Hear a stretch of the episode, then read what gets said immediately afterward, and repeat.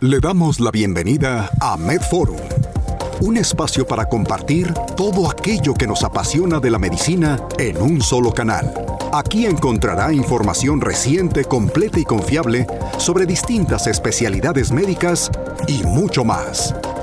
Material dirigido exclusivamente a profesionales de la salud en México.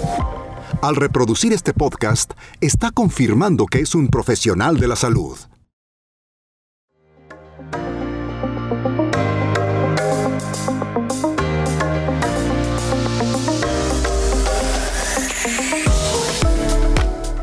Ahora vamos a ver un poco sobre ictericia neonatal. Yo soy el doctor César Israel Zamora Sánchez y esta presentación ha sido posible gracias a la colaboración del Departamento Médico de Santos. ¿Ok?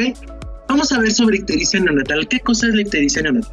Hasta un 60% de los recién nacidos de término y un 80% de los recién nacidos pretérmino van a presentar ictericia. ¿vale? De estos, el 10% de los que son alimentados con seno materno pueden perdurar la ictericia hasta el primer mes de vida. A nivel internacional, la mortalidad por ictericia va a ser de 8 de cada 100.000 niños menores de 5 años.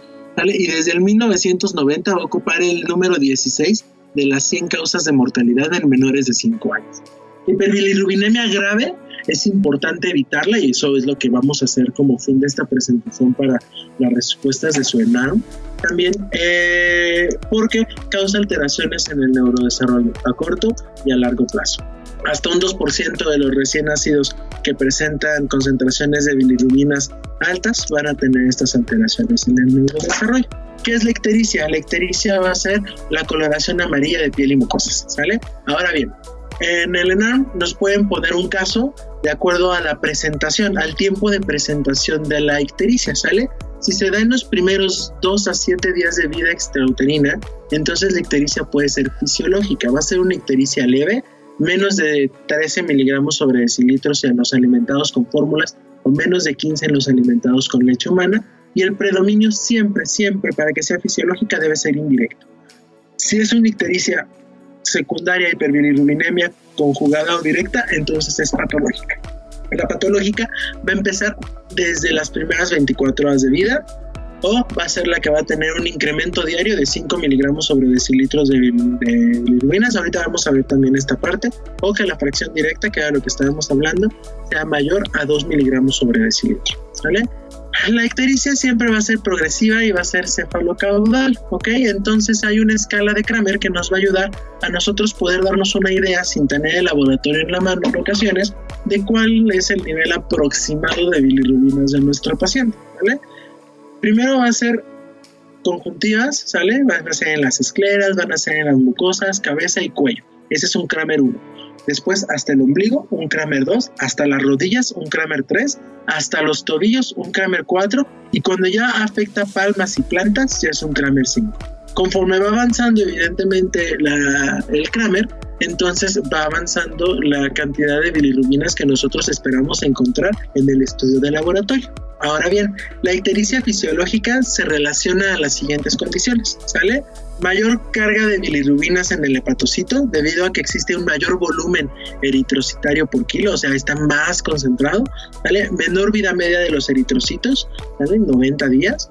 Mayor absorción de bilirrubina en el intestino por la circulación enterohepática defectos en la captación de bilirrubina en plasma y conjugación defectuosa por alteraciones en el complejo de glucoroniltransferasa. Esto es bien importante, ¿sale? La fisiológica puede ser por alteraciones en el complejo de glucoroniltransferasa, ¿vale? Potencialmente tóxica las bilirrubinas en tejido neural, principalmente en los núcleos basales, que es donde, donde se va a quedar. La mayor parte de las muertes secundarias a, hiperbilirrubinemia se va a dar en los primeros seis días de vida, por lo que en este periodo tenemos que hacer el diagnóstico e iniciar tratamiento para poder evitar las secuelas neurológicas.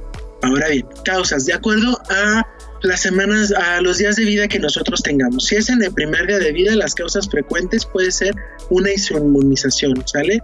Una inmunización contra grupo o contra RH y poco frecuentes una infección intrauterina. ¿Vale? ¿Cómo es esto de la inmunización?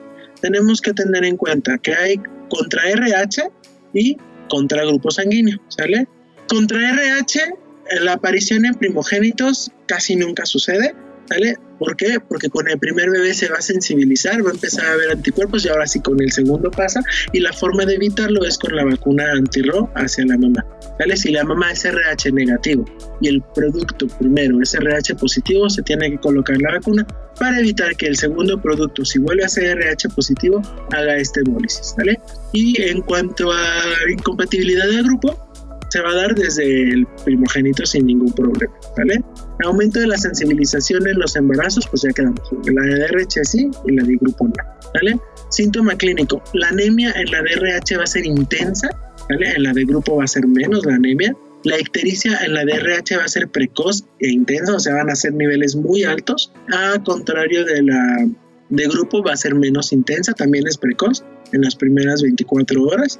¿sale? Y la presencia de hidrops es muy frecuente en inmunización anti-RH, ¿sale? El CUMS en el recién nacido, el CUMS indirecto, si es contra RH va a salir positivo, si es contra grupo va a salir negativo. El CUMS indirecto va a salir positivo en ambos casos, ¿sale? Y vamos a tener isoanticuerpos, ¿sale? Naturales ausentes en el RH y aumentados en el grupo, e inmunes aumentados en el RH y muy aumentados en el grupo. La actividad de acetilcolinesterasa va a estar normal en isomunización de RH y baja en grupo. Entonces, diferencias entre RH y grupo es que una va a sensibilizarse después del primer embarazo. En el primer embarazo, si es contra RH, no va a dar síntomas de primer embarazo y ya el segundo ya va a dar una ictericia que quedamos que va a ser precoz y que va a ser intensa. Y el grupo, pues desde el primer embarazo puede darnos esto, también va a ser precoz, pero no va a ser tan intensa. ¿Cómo es que se trata? Vamos a ver, de acuerdo a si es por RH o por grupo, ¿sale? El tratamiento, si es por RH y tenemos que dar transfusión, la transfusión debe ser siempre de RH negativo, en ese caso, ¿sale?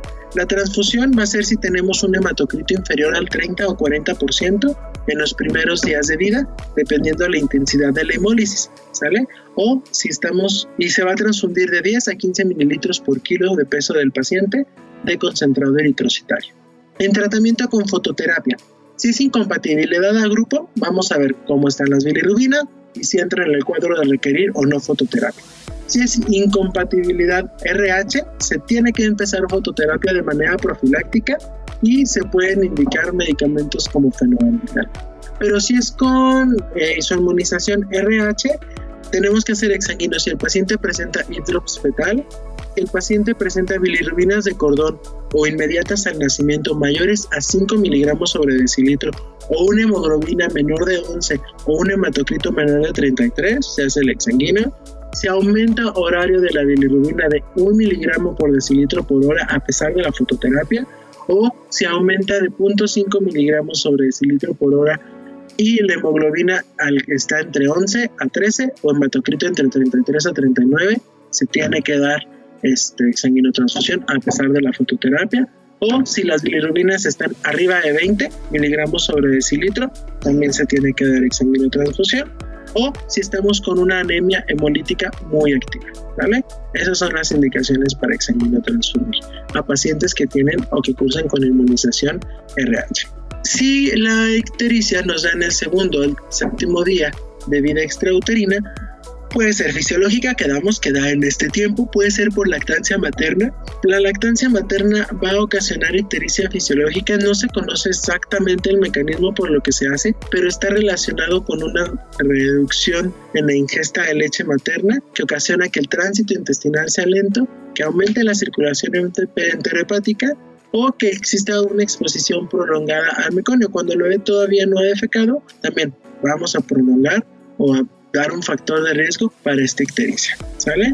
Poliglobulia nos puede ocasionar ictericia, anemia hemolítica o hemólisis, infecciones, disminución en la circulación enterohepática e hijo de madre diabética. La hijo de madre diabética es porque se le atribuye a la insulina un efecto sobre el retardo en la maduración, en la morfología y en la función de órganos como pulmones, paratiroides, hígado, ¿vale? Tal vez por el antagonismo del cortisol y por ello hay una incidencia mayor tanto de membrana hialina como de ictericia. ¿vale? Entonces el hijo de madre diabética va a afectar tanto la producción de surfactante como el que tenga ictericia.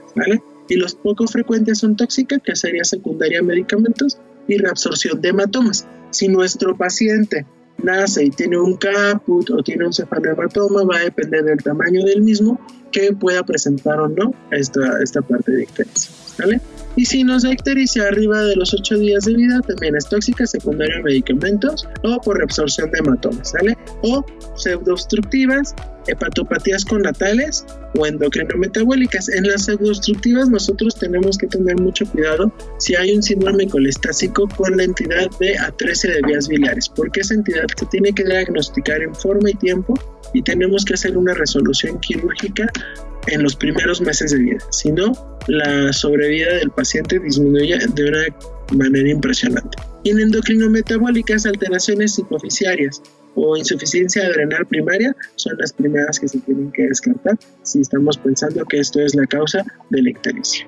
¿Cómo es el abordaje diagnóstico que nos, que nos marcan en la guía? Lo primero que tenemos que ver, tu recién nacido tiene probabilidad de hiperbilirubinemia, ¿sale? está ictérico en las primeras 24 horas ¿Cuáles son los recién nacidos con mayor probabilidad? ¿Son los recién nacidos prematuros o los recién nacidos que van a tener un peso unas semanas de gestación menor de 38 como marca la guía? Que el hermano previo haya presentado ictericia o requería fototerapia, que sea ictérico visible en las primeras 24 horas o que tenga alimentación exclusiva con el seno materno, ¿sale? Son factores de riesgo para desencadenar la ictericia. Si el paciente no tiene ictericia en las primeras 24 horas de vida, se va a vigilar, ¿sale?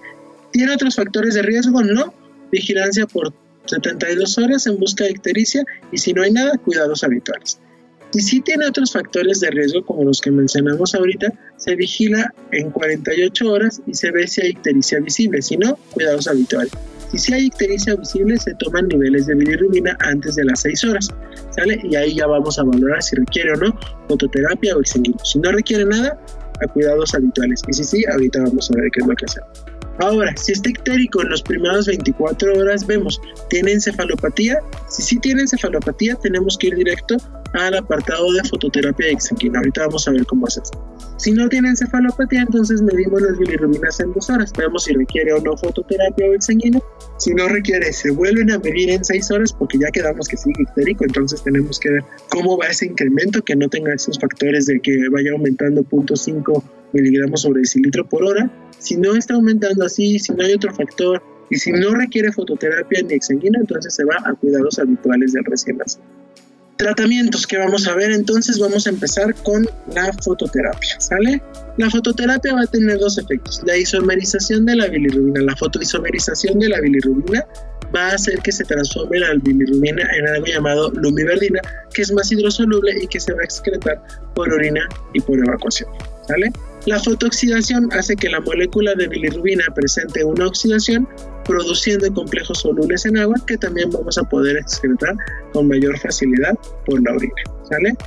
La luz indicada en la fototerapia como monoterapia es la luz azul. ¿sale? Hay fototerapia de luz LED, hay luz blanca. Si es monoterapia, es luz azul. Si es con fototerapia doble o múltiple, entonces es la luz azul más la luz LED, por ejemplo. ¿sale? y esto, esto va a depender del cuadro que vamos a ver en este momento. ¿sale? El rango de efectividad de, las ondas de la luz para que estén y que nos funcione como fototerapia tiene que ser de 430 a 490 nanómetros. La luz azul nos da de 425 a 475 nanómetros. ¿vale? Por eso es como de las, de las más utilizadas. Ahora, nuestro bebé tiene niveles de bilirrubina en riesgo. ¿Cuáles son estos niveles de bilirrubina en riesgo? Que las bilirrubinas estén incrementando. Esto lo repito mucho porque es bien, bien importante. Es el factor de riesgo más importante. Si las bilirrubinas están incrementando más de 0.5 miligramos sobre decilitro por hora. Si en el caso clínico del ENAM te dicen que ahorita tuvo 2.5 de bilirrubina, ¿sale? Y que en 3 horas el bebito está en 7, entonces evidentemente está incrementando más de 0.5 miligramos sobre decilitro por hora y es un factor de riesgo, ¿sale? Es algo de alerta que tenemos que valorar qué es lo que vamos a hacer con ese ¿sale? Otro factor de riesgo es que se encuentre 3 miligramos por decilitro abajo de los que necesitan éxito. ¿Cómo vamos a saber esto? Entonces, en los mayores de 38 semanas de gestación tenemos una tabla donde nosotros podemos ver cuáles son los niveles de bilirrubinas de acuerdo a las horas de vida, ¿sale? Si tienen cierto nivel, Si están entre estas dos tablitas, son repetir la medición de 6 a 12 horas. Si están entre estas dos tablitas, tenemos que valorar el inicio de fototerapia o repetir la medición en 6 a 12 horas. Si están entre estas otras dos, se tiene que iniciar fototerapia. Si está entre estas otras dos, se tiene que iniciar examen de transfusión. ¿Sale?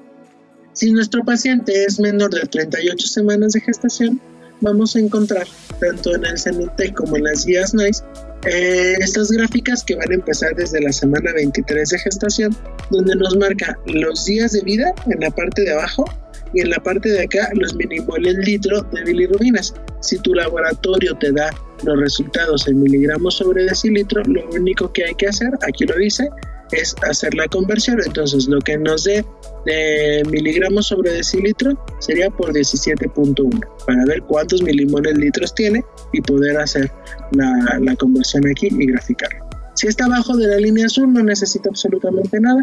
Si está entre la línea roja y la línea azul tenemos que dar la fototerapia y si está arriba de la línea roja lo que tenemos que hacer es hacer transfusión.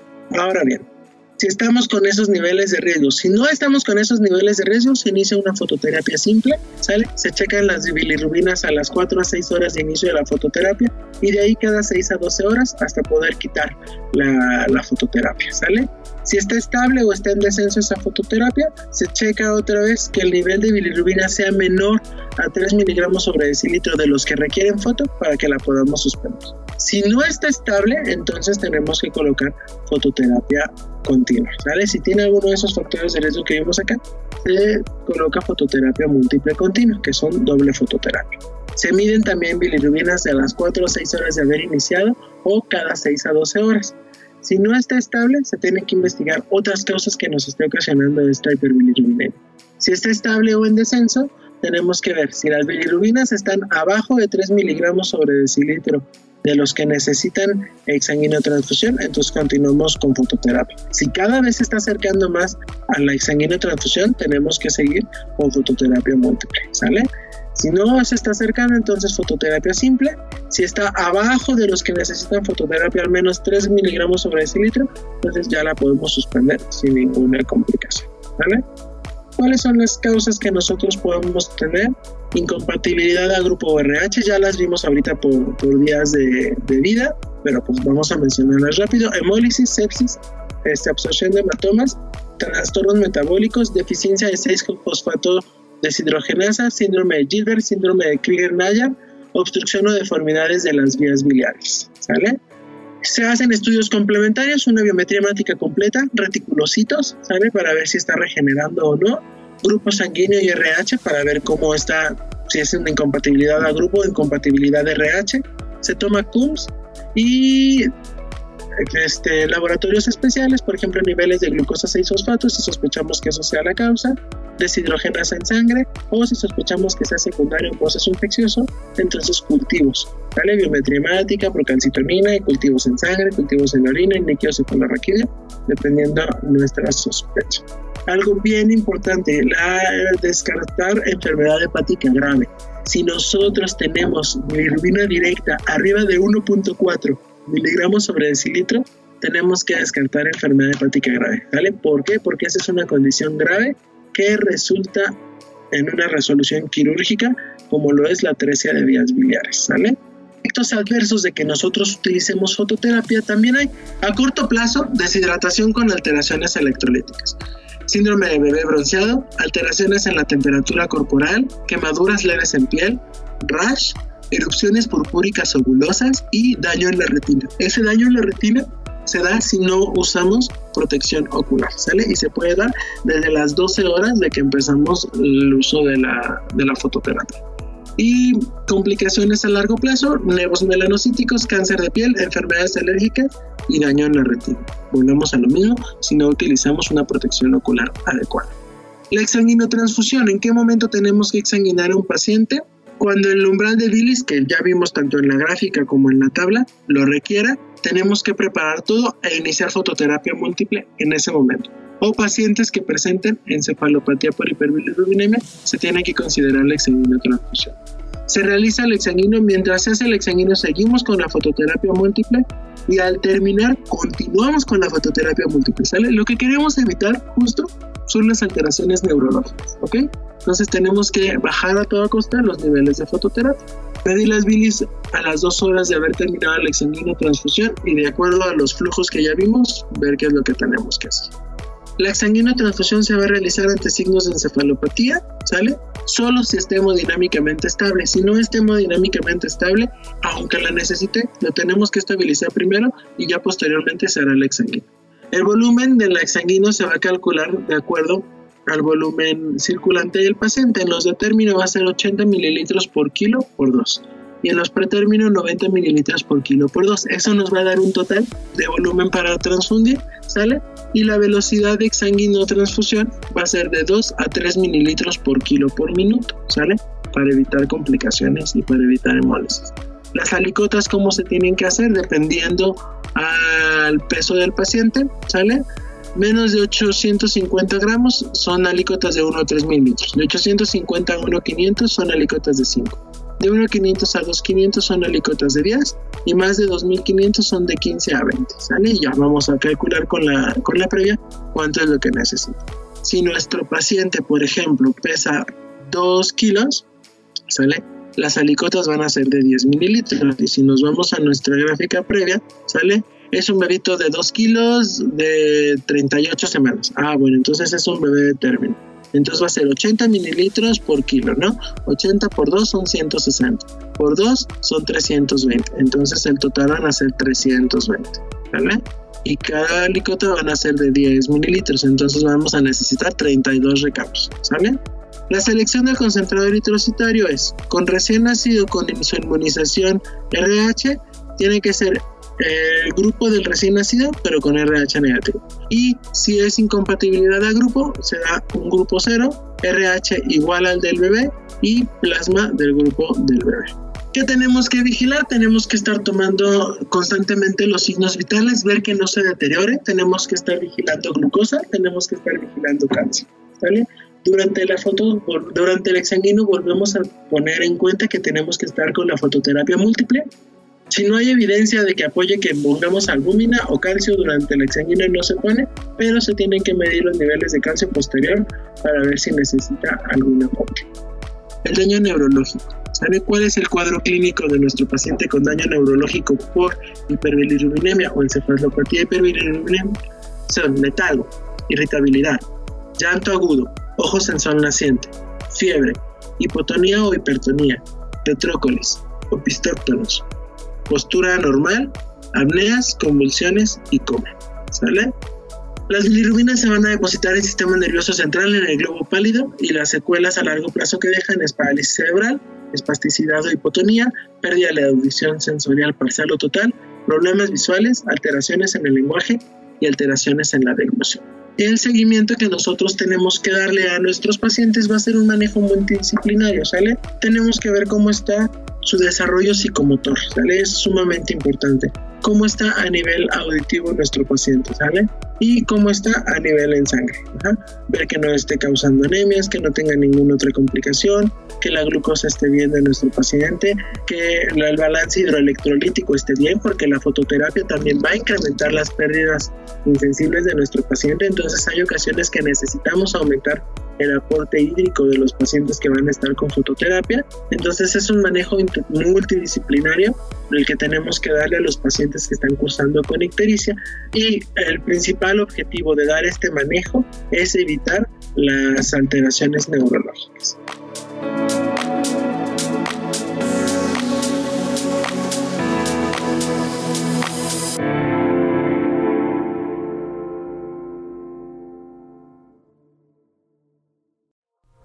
Esto fue MedForum. Todo es mejor entre médicos.